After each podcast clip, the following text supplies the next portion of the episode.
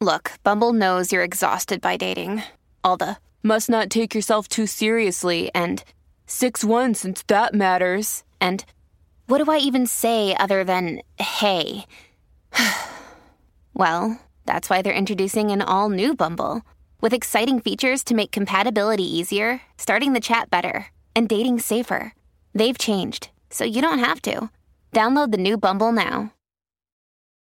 Families have a lot going on. Let Ollie help manage the mental load with new cognitive help supplements for everyone four and up, like delicious Lolly Focus Pops or Lolly Mellow Pops for kids. And for parents, try three new Brainy Chews to help you focus, chill out, or get energized. Find these cognitive health buddies for the whole fam at ollie.com. That's O L L Y.com. These statements have not been evaluated by the Food and Drug Administration. This product is not intended to diagnose, treat, cure, or prevent any disease.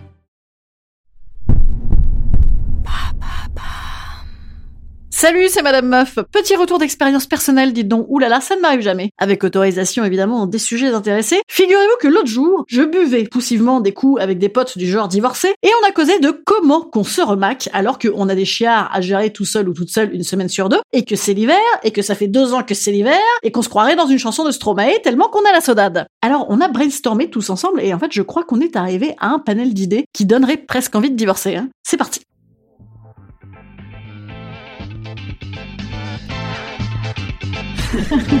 Salut, c'est Madame Meuf. Et bam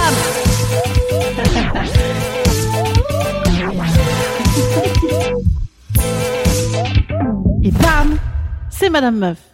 Alors attention, on est carrément parti dans le délire de ne pas se moucher dans les rideaux. Donc évidemment, mon fousi sur Tinder et Bumble et clic-clac l'affaire dans le sac a été jugé insuffisant comme conseil. Donc out les relations. Coucou, un cuni pour finir le week-end Et oui, vous l'avez reconnu, c'est Rodrigo, 1m62, photo masquée dans un ascenseur sur Tinder. Out également les rebound relationship, les relations pansement en français, style ouais, écoute, il est sympa, ouais, ça va, on se voit tous les 15 jours, ouais, on s'est maté un petit docu sur Netflix, là, ouais, c'était sympa. Et enfin, bien sûr, out les blanquettes relationship. Voilà, je ne sais pas si ça existe. En tout cas, les... Écoute, je n'en ai rien à branler, mais on se pèle le cul, là, hein. Et faire ça ou peigner la girafe, ça mange pas de pain, parce que tu sais que certaines personnes se sont asséchées de l'intérieur et ont vu leur virginité repoussée par manque de tendresse basique. Voilà, les relations, n'importe quoi pour passer l'hiver. Voilà, ça, out. Non, non, non, non Ouh là là, là, on était carrément en mode intervention pour un pote. Barney, this is an intervention. On va te trouver le love. Et oui, parce que le problème de se remaquer post-gros maquage, c'est de retomber amoureux. Et oui, c'est complexe. Et oui, mais il y a que ça de vrai. Puisque comme le dirait Claude Lelouch, à qui on la fait pas, hein, le mec est quand même l'inventeur du chalalalala, chalalalala, ba ba ba, chalalalala, chalalalala. Ah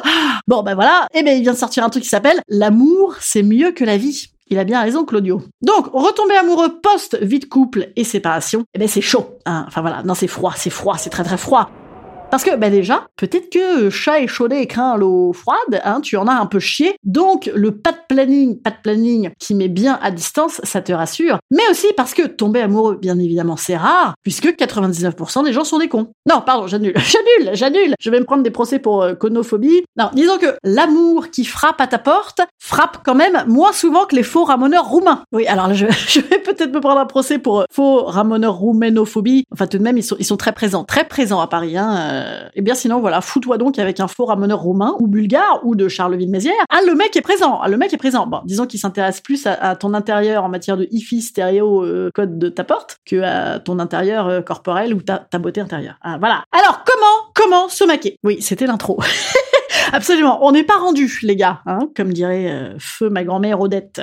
Alors on lui a trouvé les mamans d'école ou les maîtresses, les, les institutrices, quoi, voilà. Enfin, toutes sortes d'acabis de gens qui s'occupent de tes mioches ou de mioches. Et oui, parce que justement, tout ça est en contact avec des enfants, donc tout ça doit quand même un petit peu se faire chier par moment, hein, et attendre la passion, la vraie, l'amour, le sortez-moi de là, au secours ah, voilà, grosse, grosse opportunité possible. Alors, ensuite, on a viré sur l'idée faire des activités à gonzesse. Alors, mes potes, ils ont évoqué le yoga en mode, ouais, tu sais, il y a que des bonasses euh, qui font du muscle long. Bon, moi, je suis pas d'accord. Moi, j'ai rappelé que quand même, il y a aussi beaucoup de postpartum qui gagnent du périnée et qui tentent de refaire rentrer son bide à l'intérieur. Hein. Mais, une fois de plus, à nouveau, peut-être une très belle opportunité puisque tu peux tomber dans le mille, hein, vu que, a priori, son mec ne la regarde plus, ou alors comme la Vierge Marie et que elle, elle se sent pas très bien dans sa peau. Hein, c'est pour ça qu'elle est là. Elle se ferait pas à faire des chandelles en retenant ses pets fouf par pur plaisir. Hein, non. Donc elle t'en manque de plaisir peut-être. Hein, donc fonce. Alors moi après j'ai quand même rappelé qu'il y avait des trucs gratis. Hein, ça c'est mon petit côté intermittent je pense, hein, décroissante, du style, ben, je sais pas, sors la gueule de ton iPhone puis regarde les gens dans le métro et l'air guilleré, parle à n'importe qui, ne néglige surtout pas tes voisins, tes voisines, bref les trucs faciles, tu verras ça marche. Alors on m'a dit écoute euh, ferme ta gueule, t'es milieu mais tu n'es pas célibataire et puis un je ne vais pas au travail en métro, j'y vais en voiture. Bon ah oui c'est sûr